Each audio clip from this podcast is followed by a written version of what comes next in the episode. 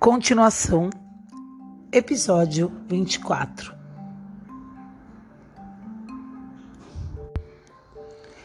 Querida Jalzia, mais um dia de fome, sem nada ao nosso redor que pareça comida.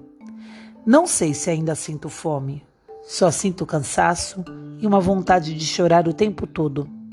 A água quase acabou e não sei o que fazer. Lembra-se dos contos de fada que líamos na escola, onde alguém bate com uma varinha mágica numa pedra e a água jorra? Ou onde alguém esfrega uma lâmpada e um gênio aparece para realizar desejos? Eu acreditava nisso quando pequena, mas agora sei que uma pedra é só uma pedra e que esfregar uma lâmpada só a deixa polida. Talvez quando eu for velha e passar todo o tempo sonhando debaixo do sol, serei capaz de acreditar nessas coisas de novo. Mas no que acreditar até lá? Você não é muito esperta, disse Azif, carregando todas essas coisas na sua sacola. E a deixa de mau humor. Você é burra. Parvana fechou o caderno com força. Como ousa me chamar de burra? Tenho de carregar todas essas coisas. Quem mais vai carregá-las? Eu poderia carregar algo, Poderia carregar ração. Não seja bobo, você mal consegue andar. Eu poderia carregá-lo nas costas. Não está mais doendo tanto. Azif tirou seu chale de cobertor e o amarrou numa espécie de tipóia. Hassan pode ficar aqui e eu amarro essa outra ponta ao redor do meu pescoço. Parvana pensou na dor que sentia nos braços. Você acha que vai funcionar? Claro que vai.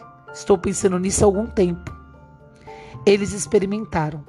Parvana ajudou a Sif a se levantar e amarrar a tipóia do bebê nele.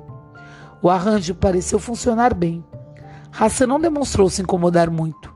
Ele gemeu, mas também gemia quando Parvana o carregava.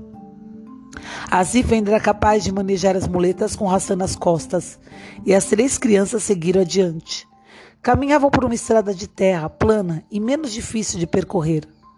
Às vezes um caminhão passava, uma carroça de burro, mas embora Parvana desse sinal, ninguém parava. No final do dia, eles chegaram a um vilarejo, quase tão pequeno quanto aquele que Hassan tinha vindo. Esse não tinha sido bombardeado. Se tivesse sido, o povo já o reconstruíra havia tempos.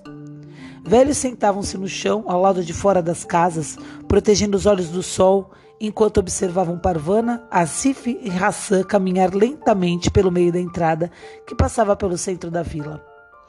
Parvana se sentia desconfortável com os olhares sobre ela, mas não tinha nada que pudesse fazer a respeito. Você acha que deveríamos pedir água a eles? Sussurrou ela para Asif. Não parecem amistosos. Podem fazer muitas perguntas e causar problemas, disse Asif. Vamos ver se achamos alguma outra pessoa para pedir.